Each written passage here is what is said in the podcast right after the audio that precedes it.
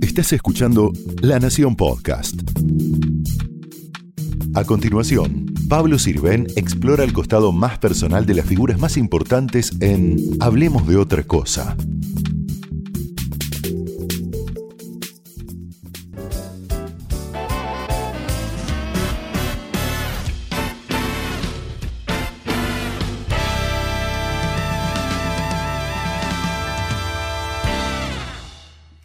Muchas gracias Santiago del Moro por venir a Hablemos de otra cosa. No sos muy habitué en las entrevistas. ¿Por qué?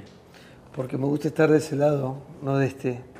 Aparte siento cuando hago notas que no tengo mucho que contar. Es decir, mi vida es al aire, prácticamente. Estás muchas horas. al Muchas aire, horas ¿no? al aire.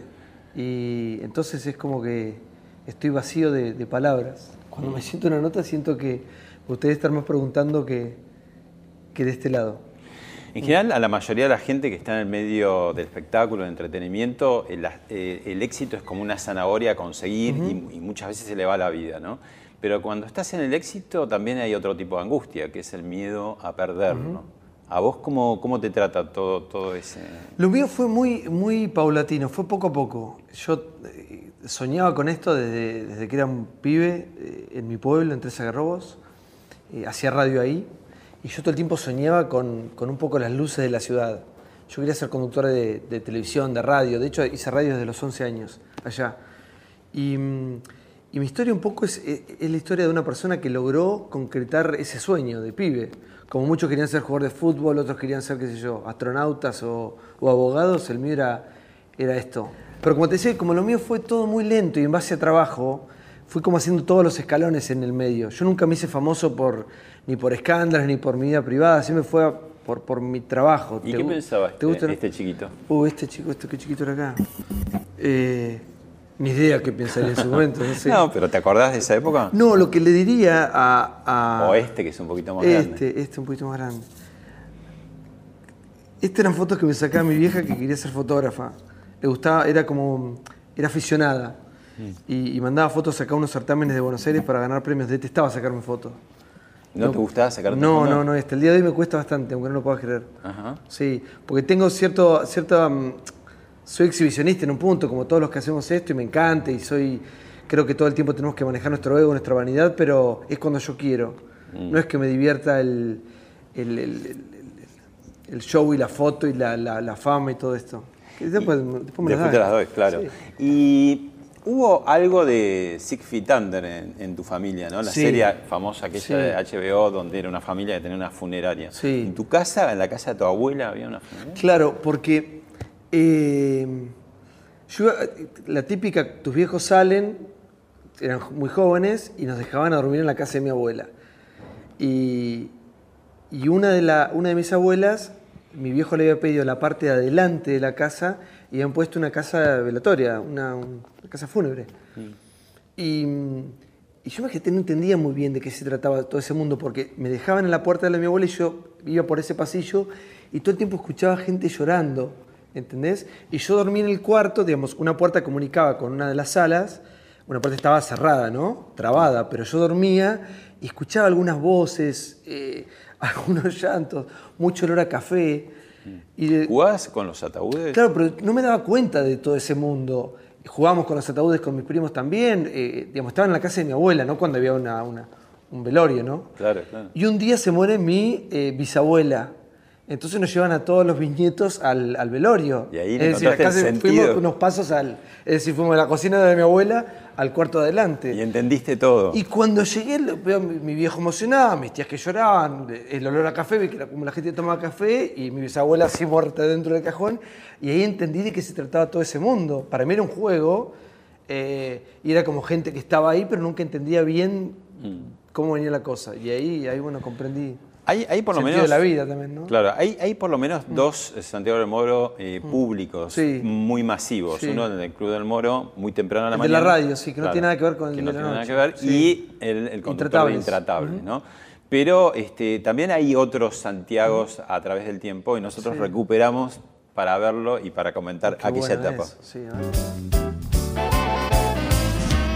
Creo que empieza, creo que empieza. Ahí está, ahí está, ahí está.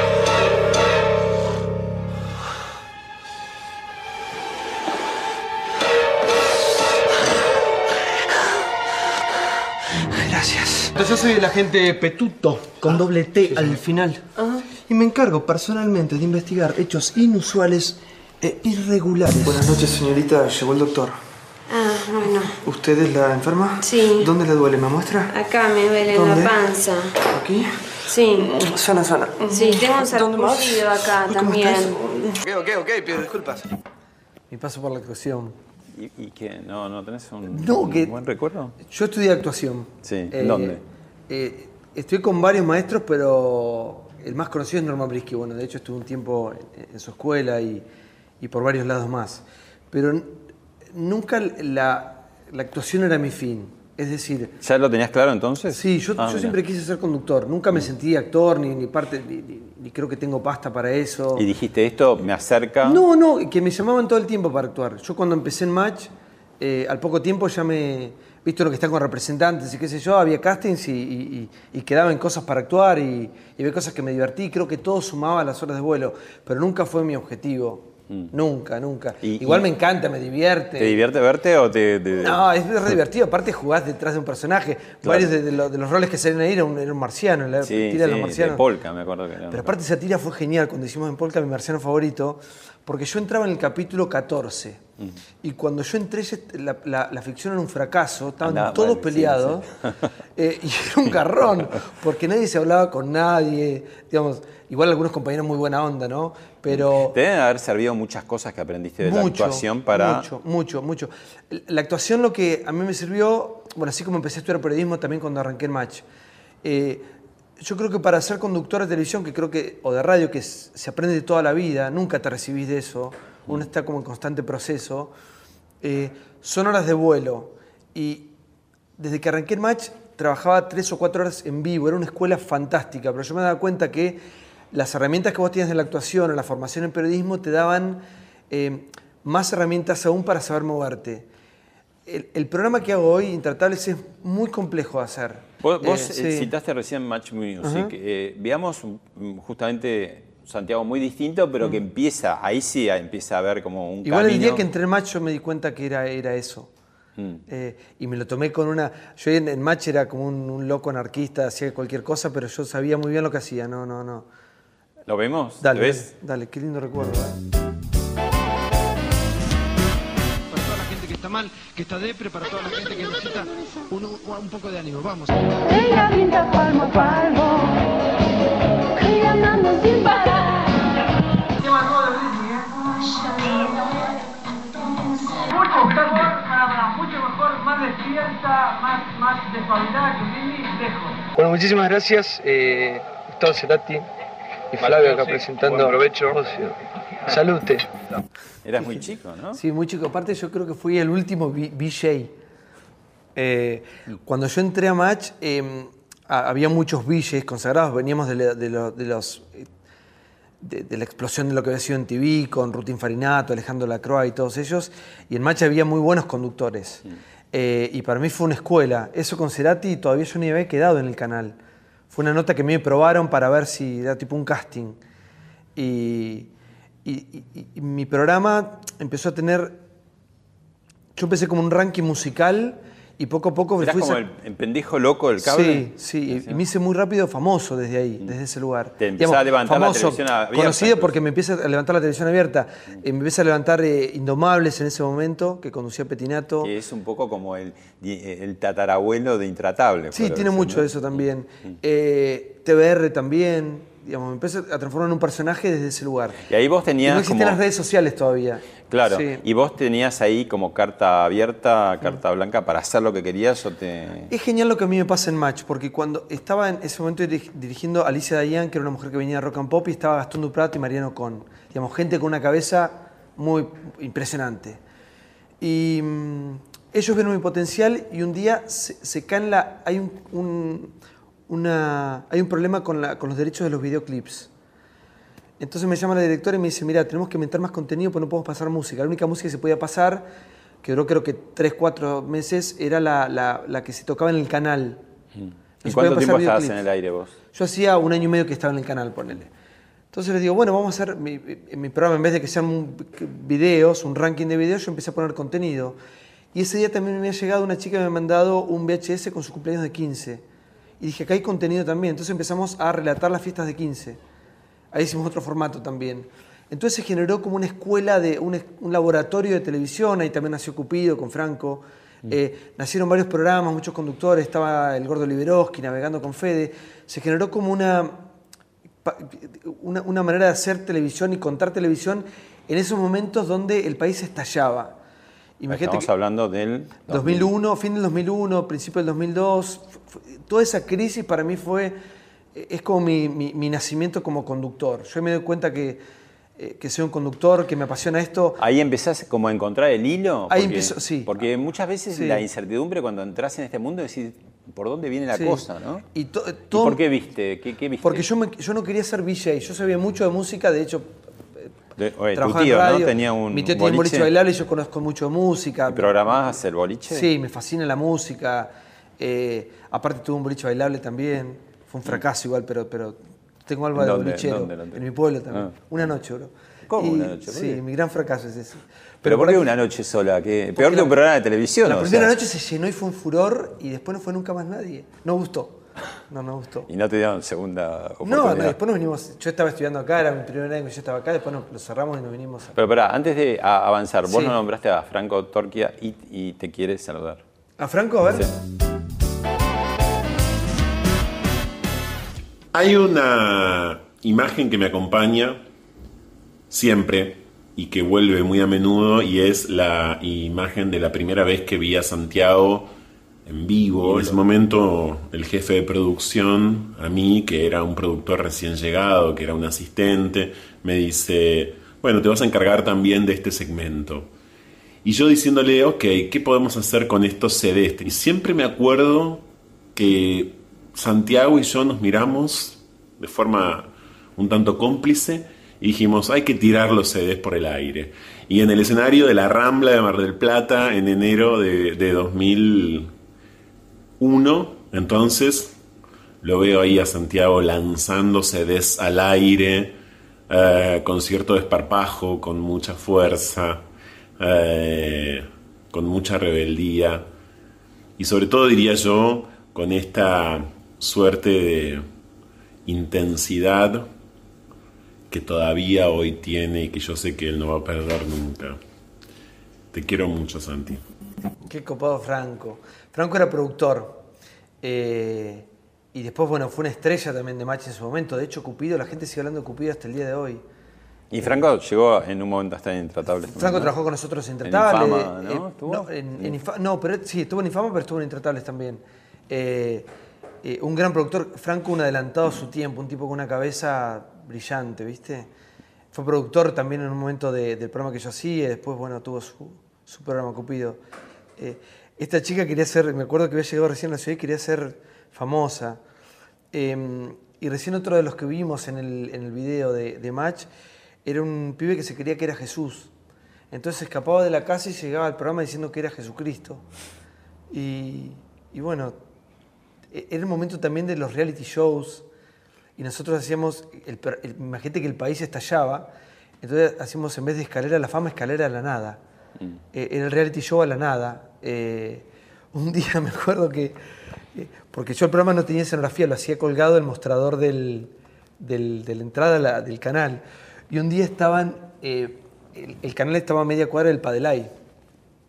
Y estaban desalojando el Padelay. Patronato de la infancia, ¿no? El patronato de la Sí, sí, infancia, sí, Allá en San Telmo. En San Telmo, lo estaban, en Humberto Primo, lo estaban desalojando, un quilombo, estaba la policía, bala de goma, qué sé yo, bomba de trueno. ¿no? Y le digo, chicos, saquemos las cámaras a la, a- a la- a la calle. Entonces yo hac- hacíamos el programa con, con mis compañeros y atrás estaba, era un- una guerra. Y nosotros haciendo el programa desde ahí. Por eso te digo todo el tiempo que había mucha gente, te nombraba hoy a Gastón Duprati y a Mariano Con, que fueron trascendentales en todo esto. Había mucha gente... eh, Empezaron a descubrir, Sí, digamos, formatos sí. y desde, cosas. Desde, la- de- digamos, desde el no presupuesto, de- de- de- va, después de la explosión de los 90, del, del uno a uno y qué sé yo, yo arranco a hacer televisión con el patacón, ¿entendés? Claro. Yo nunca todavía- conocí. Perdóname, que todavía no había esa versatilidad de los celulares ni de nada. Nada, nada. Yo creo que es el programa que nosotros hacíamos con redes sociales hubiera sido una cosa, ya era en ese momento Eh, eh, viral, en el nivel rating y todo era tremendo lo que medíamos y todo y, y era el momento también de los clubes de fans y, y toda esa cosa. Mm. Pero con las redes sociales se hubiese completado un momento único. Y todo eso que yo hice en algún punto tiene mucho que ver con lo que soy hoy. Es decir, nunca, yo nunca no, no, no podría estar plantado como estoy en Intratales si, si- si no hubiese pasado por, por Infame en su momento, por Match en su momento, por todo eso que hice, por Clase X que hacemos con Majo Luzano, llamaditos telefónicos a las 2 de la mañana. Eh, Mm. ¿Te reconoces? Lo de SEME también, todo me sirvió. ¿Te reconoces un poco como Ah. fóbico, como rígido, como un poco robot, como un soldado del trabajo Sí. así? Porque lo heredaste de tus padres también. Sí. te- ¿qué- Yo tengo el mandato paterno, a, como casi todos los varones, a- a- es una cruz y es como imposible ir- irte de ahí. Eh, ¿Qué, quería- qué pretendían que no, fueras vos? Nada, que labure. A mi hijo le de algo, mi- pero la tele en general, viste que los padres No, no, no. Mi viejo está muy orgulloso de mí, de que yo entré el primer día hasta No hoy. tuvieron dudas nunca, Nunca, digamos. nunca, Ah, nunca. mirá, el tema es que no fuera vago. Mi viejo tiene algo con la vagancia. Digamos. En mi casa. levantar la cortina temprano. Sí, sí, que- sí. Yo lo cuento siempre eso, pero yo salía, a mí ¿A me gustaba hora? mucho el boliche, pero yo me acostaba a las 7 de la mañana, a las 8 y media, me abría a las 8, me levantaba la persiana y me decía, vamos que te coman los piojos. Y eso me ha quedado grabado a, a fuego. Mm. Y tenés una cosa así prusiana con vos mismo, ¿no? Sí, soy, no sé, estar de vacaciones, por ejemplo. Porque que, te aburre, que te, te agarra Yo no sé ansiedad. qué hacer con el ocio. Digamos, mi vida es tan organizada que me cuesta. Para mí el ocio es tirarme a dormir, por ejemplo. Me encanta. Mm. Me encanta- tengo una vida muy simple, muy ordenada. Vos, vos- cómo organizas tu sueño? Porque digamos, Claro, yo terminás tengo muy dos días tarde. En uno. Me levanto 5 de la mañana que para para irme a la radio, que hago de 6 a 9 y cuarto. Después vuelvo a casa, tomo mate, entreno un rato. Y después me Haces acuesto. cosas, digamos. Sí, la vida también, Claro. a veces te trámites. qué Pero tu yo. siesta, ¿qué hora es? Mi siesta es a las 12, 11 y media de la mañana, 12. Y, y- y dormís. Mediodía. De ahí duermo dos horas. Dos horas y ¿Te media. agarrás como mucho. fácil en el sueño? Sí, sí, caigo como un pajarito, escuchá. Y después a la tarde estoy todo el tiempo en, en contacto con los chicos de producción de Intratables, que se va armando durante todo el día, cambia todo el tiempo. Ceno a las 7 de la tarde y después ya me voy para el canal. Después vuelvo a las 12 menos cuarto, 12 de la noche. Eh, veo un poquito de serie con María, vemos algo, estamos en pareja, yo Claro, claro. hablamos de que nuestras vidas. Y a la una esta, me acuesto. esta es tu vida, la Sí, otra vida. Esta es mi vida. Conta- contanos algo de esa vida, lo que quieras. Eh, este, este, esto, esto, es lo, esto es, es lo único que tengo. Digamos, no, no, no hay otra cosa. Yo por eso nunca traté de colgarme con la.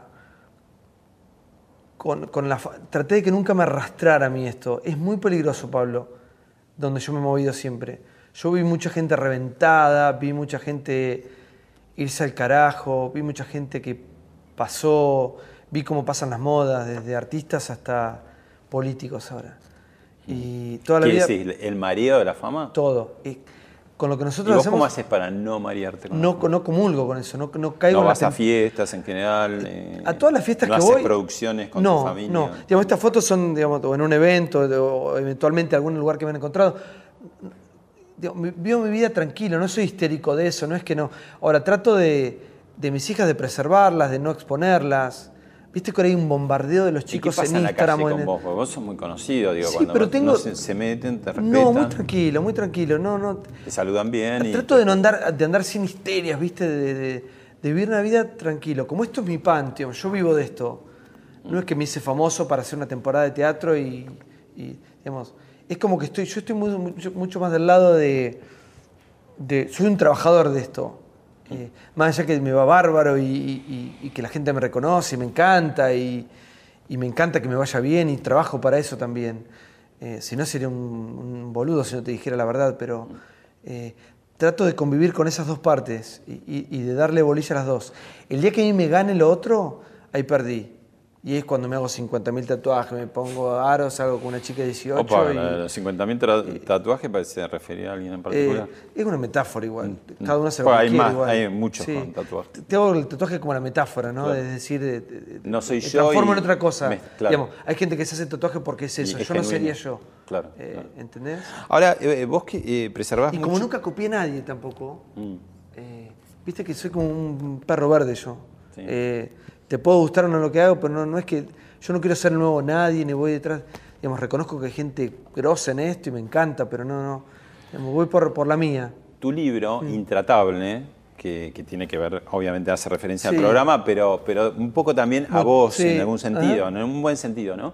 Eh, digo, está todo el tiempo esa tensión de preservarte, Mm. pero de pronto largás cosas, digamos, que son más de la intimidad. Por Sí. ejemplo, tu eh, despertar sexual en dos en dos horarios, Sí. diría, o sea, en dos eh, años, ¿no? A Ajá. los nueve años y a los 14. Lo que pasa es que el, el despertar sexual, 13, casi 14, Mm. el despertar sexual para los que venimos del interior es, es otra cosa, el sexo, es mucho más natural, porque uno convive de otra manera.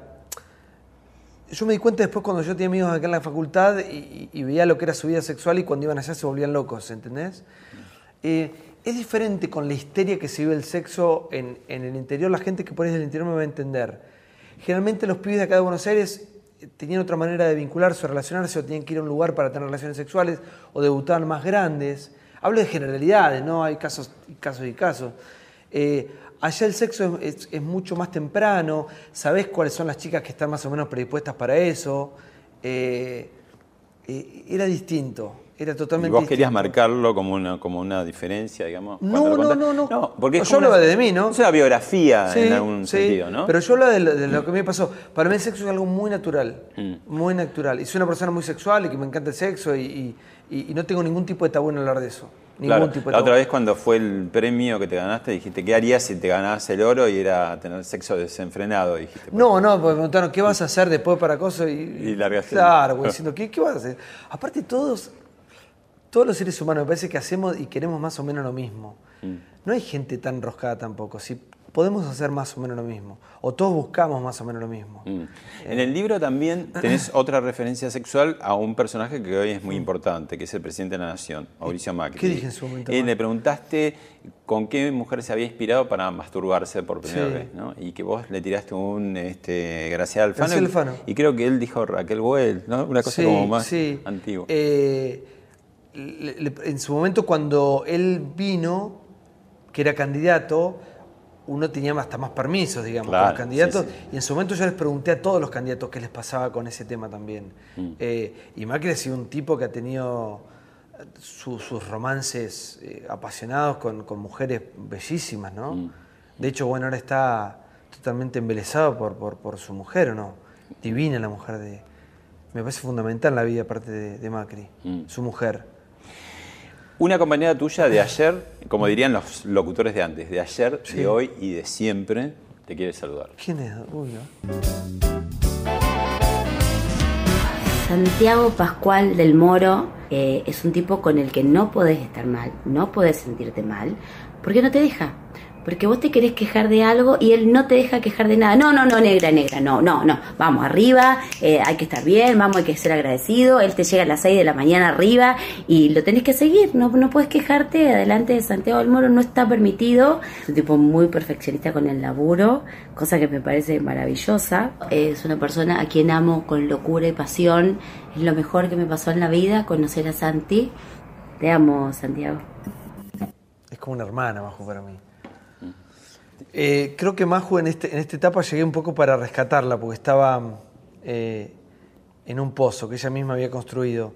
Y es cierto lo que ella dice, es una persona ella divina, con unos valores y un talento gigante. Vos en el libro contás que la primera vez que la ves tiene un pullover blanco tejido como... Porque es así, yo había hecho el llamadito de los- el programa de los llamaditos telefónicos que hacíamos, y un día me dice, mira, el programa va a pasar a las 6 de la mañana porque iban los pastores. Y yo quería trabajar, ¿entendés? A mí no me importaba nada. Y fui a las 6 de la mañana y me dice, tu, tu coequiper no hay presupuesto, va a ser una chica que trabaja acá, ella trabajaba en GP. Y le digo, usted me está metiendo ahí porque no hay guita, que yo traigan a otra persona, que yo empecé a matarla y no la conocía. Por amarretes, ¿no? Y cuando veo la veo toda en un rinconcito, estaba con un suéter viejo, de, blanco, de viejo, pero raído. Y me puse a hablar con ella y ya a los cinco minutos pegamos onda, me estaba cagando a risa y dije, es, ella. Y Majo era actriz, pero todo el tiempo intentaba. Y bueno, ahí empezó, haciendo clase X juntos. Y es cierto lo que ella dice, que yo, nunca te dejo caer.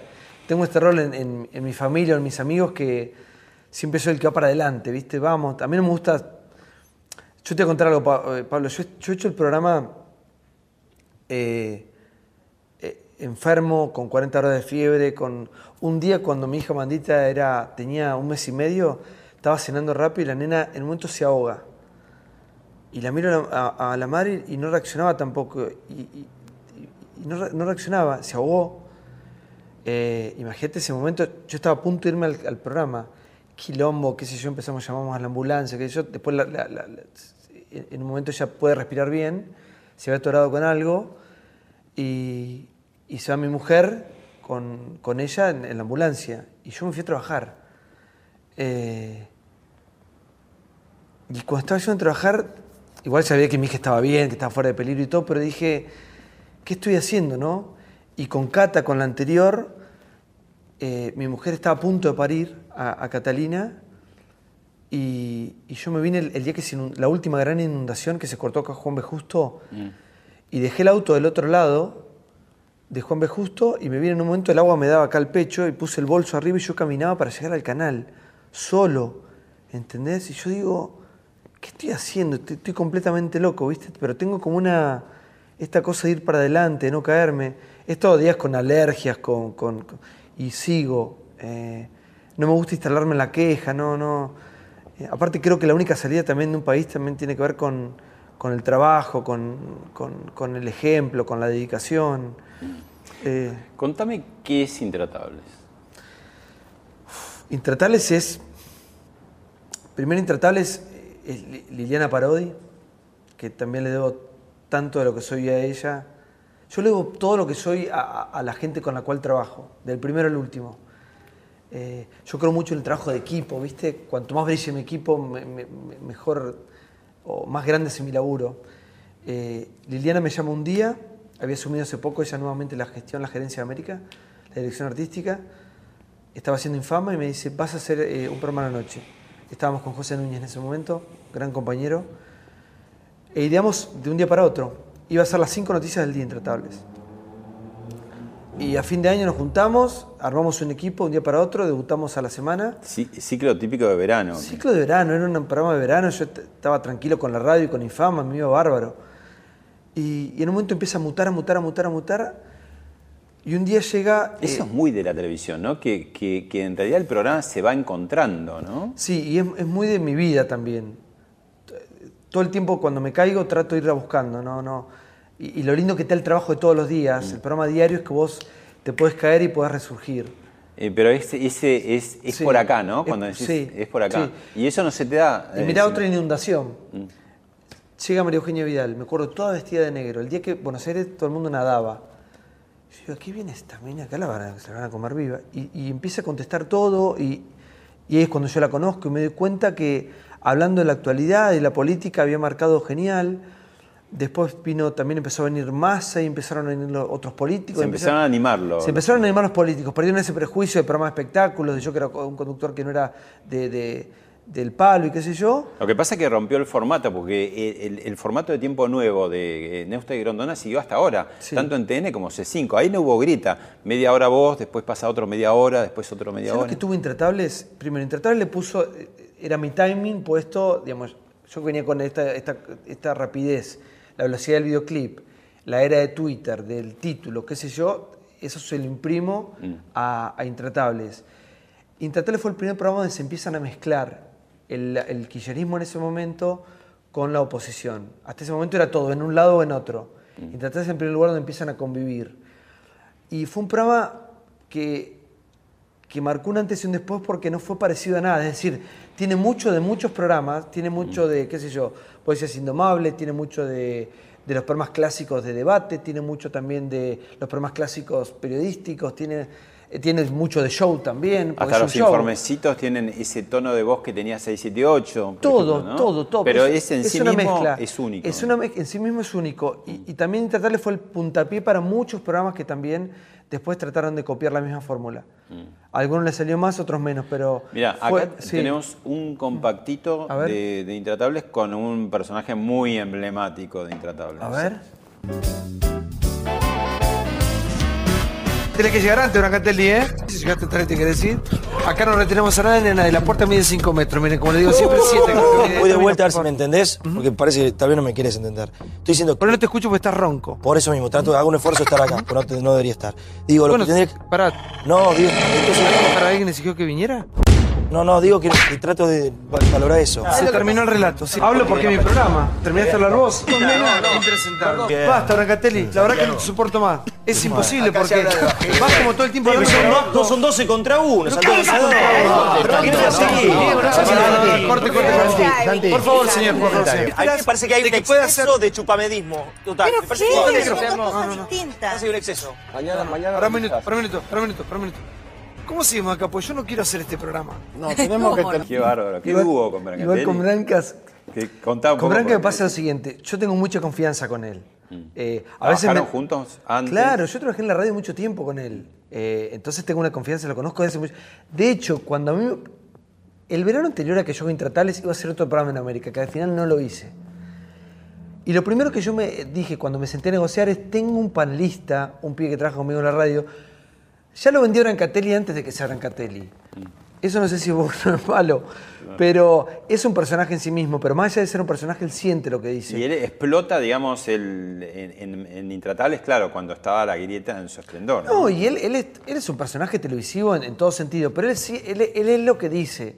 Digamos, es personaje hasta cierto punto y en otro punto es, es lo, digamos, nunca nadie le armó nada a Brancatelli, lo mandó a decir una cosa, lo, digamos, es en estado puro como lo ven. La llegada de Eh, Macri no lo, no lo deja un poquito más caído, digamos. No, yo creo que lo que lo desdibujó en algún punto a, a Diego en su momento fue, el- el- digamos, los bolsos de López, digamos, hay cosas muy obscenas que vos te dejan esta- eh, digamos, en un lugar muy expuesto porque no podés justificar algunas cuestiones, pero yo nunca dudé de él, es una persona de laburo, tiene una familia hermosa, sé todo lo que ha luchado, sé lo que labura, eh, no mucho más que eso, Eh, es mi compañero de trabajo, lo respeto como a todos los otros, Eh, lo que pasa es que con él por ahí tengo una confianza que no tengo con el resto, y él a veces se monta en un show que, que- que lo sabe jugar muy bien, pero a veces yo no puedo controlar tenés el que programa, bajar un lo tengo poco que también. bajar. Claro, claro, El, el día que yo digo, no sé cómo seguir, no quiero seguir con esto, era, no sé, un día, el día que estaba Obama, por ejemplo. Mm. Estaba Obama, era la foto del mundo, era el presidente de los Estados Unidos, y él estaba diciendo, digamos, cosas tremendas, y, y no quería ser en todos los titulares yo desde mi programa, digamos, con ese nivel de impunidad, bardeando a, a- a- a un presidente... eh, Obama no fue un presidente más de Estados Unidos, fue un tipo al cual yo respeto mucho, me encanta su mujer, digamos, no fue un presidente más, no es Trump, ¿entendés? Igual Branca Y- es como una especie de detonador interno, eh, Bueno, es compañero de tuyo, se te cargo también. Claro, Sí. no, no, pero bueno, nos respetamos, pero Sí. digo, con Vilouta especialmente hacen a veces como una suerte de... Sí, a mí, a mí me gusta cuando todo queda ahí, cuando se pasa de la línea no me gusta. Y días que no neces- digamos, mucha gente dice, no, ¿por qué hacen esto para el programa, para el rating? A veces da mucho más rating una persona hablando muy tranquila que, que ese show, ese Depende bardo. Y, y- y- y- y ese show yo lo que siempre le creo a la gente que no, no es que está armado, que lo buscamos, digamos, los ánimos están tan alterados. Es más, mi trabajo... Doy este- fe que los productores todo el tiempo detrás de Claro. cámara están diciendo, oh, no, no se escucha. y mi no trabajo se- en este último tiempo en tratar es más bien bajar que... que, que- que- Le quedó la fama de que no se puede hablar, pero la Claro. verdad es que eh, es más el tiempo en que se habla Sí. que, la discusión, Sí. ¿no? Aunque la discusión le da como la pimienta. ¿Y sabes lo que tiene Intratables, Pa- Pablo, que a vos te debe pasar? Intratables es un programa que lo ve todo el mundo. Un programa que a la gente que va le hace popular. A los políticos les sirve porque lo ve otra gente. No lo ve la, la- la- la persona típica, persona que ve programa político. Eh, es mucho más un... Esta nueva manera de contar la actualidad. Eh, no somos ni el Poder Judicial, ni el Poder Ejecutivo, ni intentamos cambiar el mundo. Es un programa de televisión. Diego Brancatelli Sí. tiene algo para decir. A ver. Santiago, quien conozco mucho, hemos compartido muchos momentos lindos, creo que han sido todos los momentos lindos que hemos compartido en radio, después también obviamente en televisión, pero quería reconocer la capacidad que tiene, no solamente estar siempre un paso adelante y ver todo en cuanto a la producción televisiva y radial, de tener muy claro cómo encarar un éxito, cómo hacer de un trabajo un éxito y de un trabajo en equipo. Gracias a él yo conozco tres algarrobos aún sin, sin haber ido nunca o visitado ese lugar, pero lo ha contado tantas veces y lo hemos escuchado tantas veces que todos nos, nos sentimos parte de ese, de ese pueblo.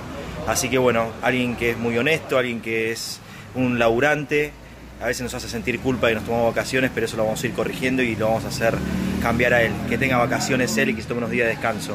Es un laburante y al que yo le estoy muy pero muy agradecido. ¿eh? Un saludo muy grande. Sí. Yo me enojo cuando se van de vacaciones. ¿Te enojas cuando se va de vacaciones? No puedo evitarlo. Sé que es lo que le corresponde, ¿entendés? Pero. No voy a estar el lunes. ¿Eh? No voy a estar. No, no, igual vos sos una persona totalmente consagrada. Usted no les puede decir nada. Yo los admiro. Ustedes que van son. eh, pero cuando una persona está haciendo su carrera, se está formando. eh, Ahí, ahí sos- te sentís tu viejo que está levantando la presión. Total, en ese total. No, igual entiendo, igual está todo bien. Pero yo con Johnny, cuando, cuando no viene o falta y todo, yo me enojo. Mm. Y le digo, sos hijo de Mauro Viales, Johnny. No podés faltar. ¿Entendés? Escúchame. eh, Porque viste que Mauro es. Claro, Branca hacía un poco el peronista kirchnerista, hace, es Es, realmente. es, Branca es, eso, no, no, no. Digamos, Pero en después- eso yo lo banco porque él, él es- él no está jugando algo que no sea. Pero después se dio algo muy interesante internamente con el profesor, le decimos, eh, Carlos Campolongo, Sí. peronista eh, de la primera Son hora, campo- los- y a veces con sus matices. sí. Y también Campolongo A ver. dice algo. Es una nave difícil de conducir bajo las condiciones propias de un show y la exigencia del rating, con muchas voces que desean expresarse. Entonces, él conduce con una inteligencia intuitiva, dosificando las emociones. Creo además en lo personal, porque lo aprecio mucho, que no va a perder su humildad, que no se va a envanecer con el lugar todavía mucho más alto al que Santiago va a llegar. Un abrazo para él y para Pablito también. Genial, Carlos. Ahí plantea algo, ¿qué Ah. hay después de Intratable? Pues seguramente en algún momento Primero agradecerle a Carlos que, sí, un tipo tan culto. Em, después de Intratables, eh, es una, un signo de pregunta. Yo he tenido propuestas este tiempo y la verdad que no hay un programa con más riesgo que Intratables para hacer hoy en la tele. Ninguno. Ninguno tiene 20 invitados con micrófonos abiertos, ninguno maneja el, el- el nivel de, de- personas que asisten, ninguno trata eh, eh, esa temática de esa manera, ninguno, digamos, es meterte todo el día a- o todas las noches a nadar en aguas turbias. Y vos, esa adrenalina, Me encanta. to- todavía hay mucho, Sí, dejé me mucho. encanta. Vos, vos ligás a veces un poco el rating con, con- con lo sexual también, ¿no? Que hay como algo de... No, la libido, una- creo que los conductores, viste que los conductores creo de televisión estamos todos un poco locos, ¿o no? Eh, y para hablarle a, repasá. una- a un vidrio, por ejemplo, Por algo... eso, repasá. Y creo que muchos de nosotros tenemos la libido puesta, en- no todos, pero muchos trabajamos con, con el resultado. De, de qué número salimos, de qué piso, hasta dónde podemos llegar. Pero yo no veo el rating de una manera de- del numerito. Porque en definitiva ese número le sirve a las agencias que tienen que venir con, con la publicidad. A mí me interesa que funcione la cosa porque de hecho es mi proyección de laburo y es de todo el equipo que, que está. Eh, para ¿Estás mí- pendiente durante el programa de cómo está marcando? Sí, pero aparte, digamos, trato de armar lo- la- la- los temas de una manera que se, se entiendan y, y de que todo el mundo pueda hablar y que, y que sea eh, ameno para la gente que Y lo te ve. gente se sorprende por lo alto y por lo bajo muchas veces, porque decís, bueno, no sé por qué está tan alto, no sé por Hay qué está tan sí. bajo. Igual, igual hay épocas con el rating que todo funciona, parece Hay políticos que tiran abajo, sabemos, algunos que han sido Sí, gobernadores. Hay, no, y hay. Para mí todo es musical. Hay gente que no tiene música cuando, cuando, cuando habla. ¿Vos estás escuchando como los mecánicos el sonido de- del todo. auto, así del motor? Yo tengo todo lo que tengo en la cucaracha. A mí no, a mí no pasan órdenes por la cucaracha, ni preguntas, ni nada. Yo en la cucaracha lo único que tengo es el retorno de todos. Los 20 micrófonos yo los tengo. en- Entonces yo, un gesto que haga alguien, alguien hizo, "Uah", y yo ya escuché. Y de eso me agarro. Mm. Por ejemplo, una persona está hablando y el otro hace de la otra punta, así yo ya lo escuché. Y entonces yo ten- sé todo lo que está pasando. Y de golpe tenés esos actos gloriosos que no se pueden programar como ese del día, ¿no? Ese día que fue. Y pues, para que eso que estar agarraron- preparado. El día del día, yo todo el tiempo me preguntaba. Amor, amor, amor, ¿no? ¿Cómo Digamos que- terminaba esto? Porque eso tiene que tener un final. Claro. Yo pensé que o, o- o le partía la cabeza a uno una trompada. Porque se levantó y vos pensaste que. que En iba- un momento pensé que venía para mí, de hecho yo me, me cruzo el brazo como diciendo, bueno, viene para mí la trompada. Y después pensé que era eh, para Vilouta, lo encaró. Y después cuando se fue dije, bueno, se cae, se cae muerto ahí. y tiró el amor, amor, amor. Que... De hecho estaba Marianita Lestelle, la doctora, que en ese momento lo, lo- lo- lo estuvo atendiendo porque dije, ¿cuál es, después de todo esto, cómo termina? Pero fue genuino esa vez, no, no. digamos, él era eso.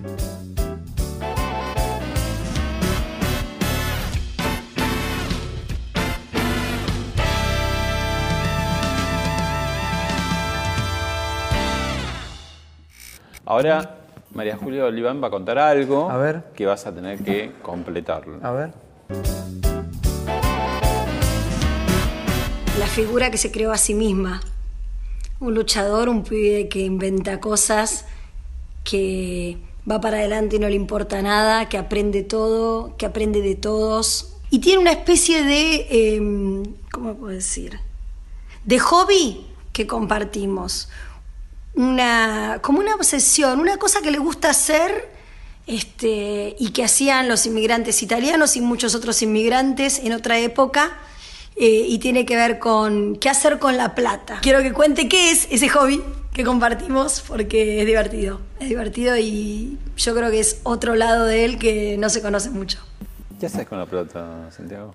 Eh, primero lo que trato de. Primero que me compré mi casa, pero tiene que ver con lo que se dice porque uno de mis hobbies es cuando el viernes, cuando termino todo, muy tarde, después de ir a cenar, a hacer el amor, las cosas que uno tiene que hacer, me pongo a ver propiedades. Sería un gran broker inmobiliario. Me encanta trabajar en un inmobiliario, me encantaría. ¿Y un encanta. formato televisivo? De- No, no le encontraste la No vuelta. sé, pero, pero me encanta ver propiedades, me gusta saber lo que cuesta el metro cuadrado en una parte, en la otra, miro propiedades de todos lados, sé de eso, me gusta, me gusta, me gusta el ladrillo, me encanta. Eh, me encanta eso. Invertís ahí. Sí, igual, todo el tiempo ahorro para tratar de invertir ahí, pero sí, ese es mi camino, es, es lo, es lo que me, me gusta. Pero más allá de la inversión me gusta ver, por ahí veo cosas que no podría comprar nunca, o por ahí veo cosas que, que están en otros lados del mundo. Te divierte ver Me divierte ver, o ayudo a algunos amigos que están ahora con los créditos y todo tratando de, de comprar su departamento. Me gusta ver. Teniendo una vida tan este, supersónica todos los días, del viernes a la noche al lunes a la mañana, para vos, que es como una vacación. una siesta, eh. Es una siesta. es, un, es un buzo roto, una camisa, una remera vieja. Eh, aparte la gente me ve tan prolijo al aire y mi vida es muy, muy zaparrastrosa. Mm. Eh, yo para mí el traje y todo eso es, es mi, es mi overall. Mm. Una amiga, Sí. Analia Franchín, también tiene cosas Uh, para la decir. Una hermana, a ver.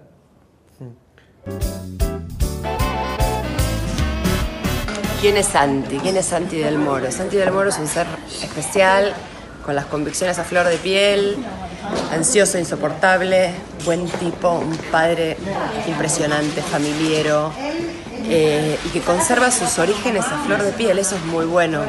No ha cambiado, la fama no le quemó la cabeza, es un gran amigo, con él podés decir que el hombre puede ser amigo de la mujer y la mujer del hombre, es mi confidente, es el hermano que la vida me dio y es lo mejor que les puede pasar si lo tienen como amigo. Analía es, es como una hermana para mí, porque nos conocimos haciendo radio. Antes nos habíamos cruzado en Bendita, yo estuve dos o tres meses con Beto, que fue un tipo que me dio una mano en su momento, y me, y me presenta a Dad para hacer un programa de radio. Y después se suma Analía, a- antes de largar el programa, me dice, "Va- vas a hacer una dupla con Analía Franchín, que relanzaban la radio nueva, relanzaban pop.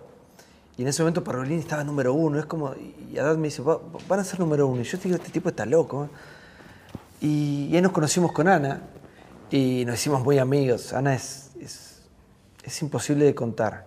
eh, eh, por, por la cantidad de cosas que pasamos, porque viví cuando ella quedó embarazada, eh, to- todas las circunstancias de su vida, sus locuras, sus rayes, pero la quiero mucho.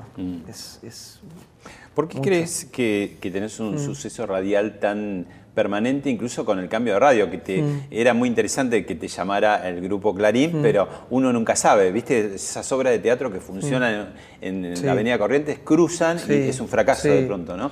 No pasó en este caso. Mira, creo que, bueno, así como Intratable fue y es el programa más importante que yo he hecho, eh, a nivel suceso en mi carrera, suceso digo por los números, la radio ha sido todo.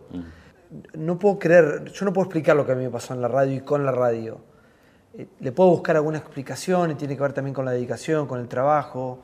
Te voy a hacer elegir entre dos también. novias, televisión Sí. y radio. ¿Qué? Y es que son dos cosas distintas. Dos amores. Sí, son dos maneras. de- yo creo que la, la gente que me- me- a mí me escucha me conoce mucho más de la que me ve, porque la televisión tiene otro ritmo, otra tensión, tiene otros intereses, tiene el minuto a minuto, es distante. La televisión te pone, te coloca en un nivel de, de figura más lejana de la gente inalcanzable. La radio todo lo contrario. La radio uno abre su corazón por el tipo de programa que yo hago. La gente te conoce, te sabe de dónde venís, quién sos. Es mucho más ameno, más cálido. Es divino. Las dos cosas son apasionantes. Pero a mí era la tercera vez que me llamaban de la 100 para irme. Y yo había dicho que no. Estaba muy cómodo en pop. Y un día me levanté y recibo un, mensaje de, de Daniela también, que me dice, te quieren llamar de, de la 100, pero no quieren, quieren saber si los vas a atender, porque yo no, cuando me llamaban de otra radio no me sentaba ni a hablar. Decía muchas gracias, muchas gracias, no, no, no, no estoy interesado. Dice, quieren saber si vas a escuchar la propuesta. Y le dije que no. Y a la tarde cuando me estaba bañando para irme al canal, lo llamo y le digo, "De- decirles que me manden un mensaje, que voy a hablar, voy a escuchar. Y el otro día eh, le- les dije a mi equipo, mira, hay una posibilidad en 100 que nos vayamos. O vos, les voy a hacer una oferta a ustedes si quieren venir conmigo.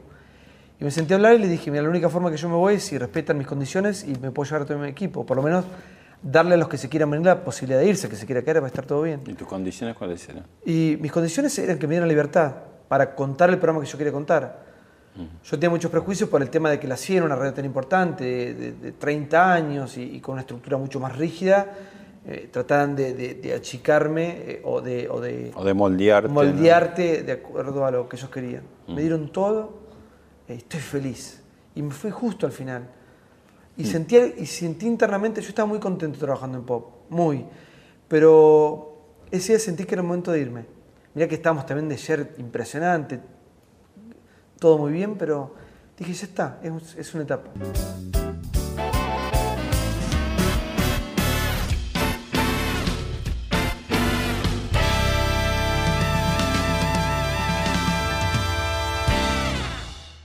En este programa a veces ponemos algunos sucesos, noticias que fueron muy importantes como disparador. Acá hay una que te mostramos. A ver.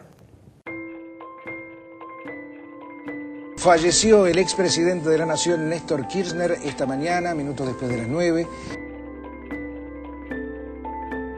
Esta mañana supimos otra vez que no somos inmortales. Perdimos a, a un grande. Tenemos imágenes en vivo en directo de la llegada del presidente de Venezuela, Hugo Chávez, para acompañar a Cristina Fernández. Quiero agradecer mucho esa inmensa y formidable muestra de cariño y de amor que él, que él se la merecía. Me acuerdo perfecto ese día. Porque ese día era el día del censo. Nos agarró, nosotros nos enteramos, estábamos haciendo, creo que terminando de hacer el pase con Beto. Estábamos con Ana, con, en, ese, mo- en ese momento hacíamos el programa y se llamaba Terapia de Pareja el programa. Después yo tuve Mañanas Campestres solo. Y ahí estábamos haciendo ese programa y es cuando empezaron los mensajes de texto y, y la- la- creo que Haddad le termina de confirmar a Beto, no me acuerdo bien cómo fue, pero creo que ese 5N de hecho dio la primicia. Y, y entonces nos tocó de, de- de arranque la, transitar esa, esa noticia, pero me acuerdo perfecto la mañana esa. Muy tranquila, mañana del censo, me recuerdo perfectamente. Y ahora que ¿Cómo fue pasaron? Ah. siete años, ¿qué, qué, ¿cómo ubicas ese hecho, digamos, en todo lo que fue el kirchnerismo y lo que sigue siendo hoy ya fuera del poder? Creo que, digamos, Néstor fue un gobierno muy importante para la República Argentina, con lo bueno y con lo malo. Digo importante en cuanto al legado que dejó, ¿no? Eh, no podés negar la militancia. Eh, a mí hay cosas que no me gustan nada, nada, que pasaron. Eh, también quiero hacer una, una diferencia entre lo que fue por ahí los, los primeros años de él con respecto a, lo que, a todo lo que vino después. Pero yo hay muchas cosas que destaco. No es mi manera, no es mi forma. Eh, pero cada vez tengo la vara más alta y cada vez espero más de un, de un gobierno. Y cada vez estoy más desilusionado. Todavía no está el político que a mí me represente y me enorgullezca. ¿Y el gobierno actual qué pensás? Y eh, sigo esperando todavía. Eh, creo que hay cosas que están bien o hay buenas intenciones, hay cosas que no me gustan nada. Mira, Pablo, yo desde que hago Intratables, y es lo que a mí me ayuda a hacer Intratables, lo, lo que me fijo eh, es en ese número de pobres. Todo el tiempo hablo de eso. Nosotros no podemos tener un 30%, 31, 29, 32 de, de pobres. Es una locura. ¿Por qué no te con- eh, Ah. vos te considerás un conductor Ah. y, y no periodista? No. ¿Por qué? Porque digo, vos, todo el cúmulo de información que vas recibiendo Sí. tanto en la radio, especialmente en Intratables, hace que sepas un montón de Muchísimo. cosas. aparte Tenés mucha tiempo estoy- memoria, sí, lo retenés. aparte de- todo el tiempo en, en- en la cocina, de todo. ¿Y qué- por qué haces esa? Porque yo tengo estudios terciarios a, a nivel de, de periodista y me recibí, y sé cómo encarar una entrevista y, y me encanta y me apasiona. Pero no, no digamos, sé que mi, mi vocación es la conducción. Eh, para mí el periodismo es una herramienta, pero sé que nunca voy a ser el mejor periodista ni es mi competencia.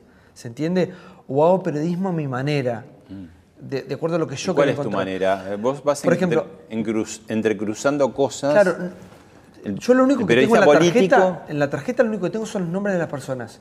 Nunca en mi vida preparé una entrevista. Mm. Digamos, fui a entrevistar al presidente de la nación o a David Bowie sin preguntas, ¿entendés? Pero me- vas pensando me- algo. no, me siento y tengo un disparador y a través, sí, sé cuatro o cinco cosas que quiero, por donde me quiero meter, pero voy, voy, voy como descubriendo, me voy metiendo. Para mí son mucho más importantes las miradas o hasta dónde yo puedo llegar desde otro lugar. Pero el trabajo puramente periodístico o el trabajo de investigación o, o para mí el trabajo de periodista tiene que ver mucho con eso, con las fuentes, con la investigación, con la calle, con, con la historia, con, digamos, eso no lo tengo, no es muy fuerte y, y de hecho recibo a- a- o tengo compañeros que son monstruos de eso, ¿no? ¿Te imaginas como Mirta Legrand a los 90 conduciendo? Sí, sabes que sí. ¿Mm? Sí. Uno no es que se imagina, creo que este medio te expulsa. Eh, Viste la gente que te dice se fue por. Muy poca gente se puede ir. Mm. Eh, pero a mí, me, a mí me apasiona esto. A mí me encanta. Me gustaría trabajar muchos años más. No sé si con, este, con esta rigurosidad, pero me encantaría. Es muy lindo esto. No sé, no sé qué pasará en el futuro con, con- con todo lo, con todo lo que está sucediendo con respecto a nuestro laburo. Creo que la radio ha mutado en algo fascinante. De hecho, la radio ya es contenido puro. Ya la radio se ve a través de, de- de- de páginas, de sitios, de redes. De, digamos, la tele también va ahí. Digamos, nosotros hacemos contenido. Espero estar a la altura de eso en un futuro. ¿no? Gracias, Santiago. Gracias, Pablo. A ustedes. Muchas gracias.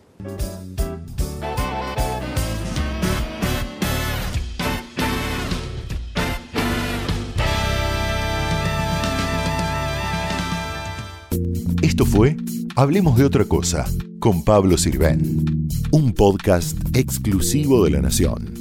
Escucha todos los programas de La Nación Podcast en www.lanacion.com.ar. Suscríbete para no perderte ningún episodio. Estamos en Spotify, Apple Podcast, Google Podcast y en tu reproductor de podcast favorito.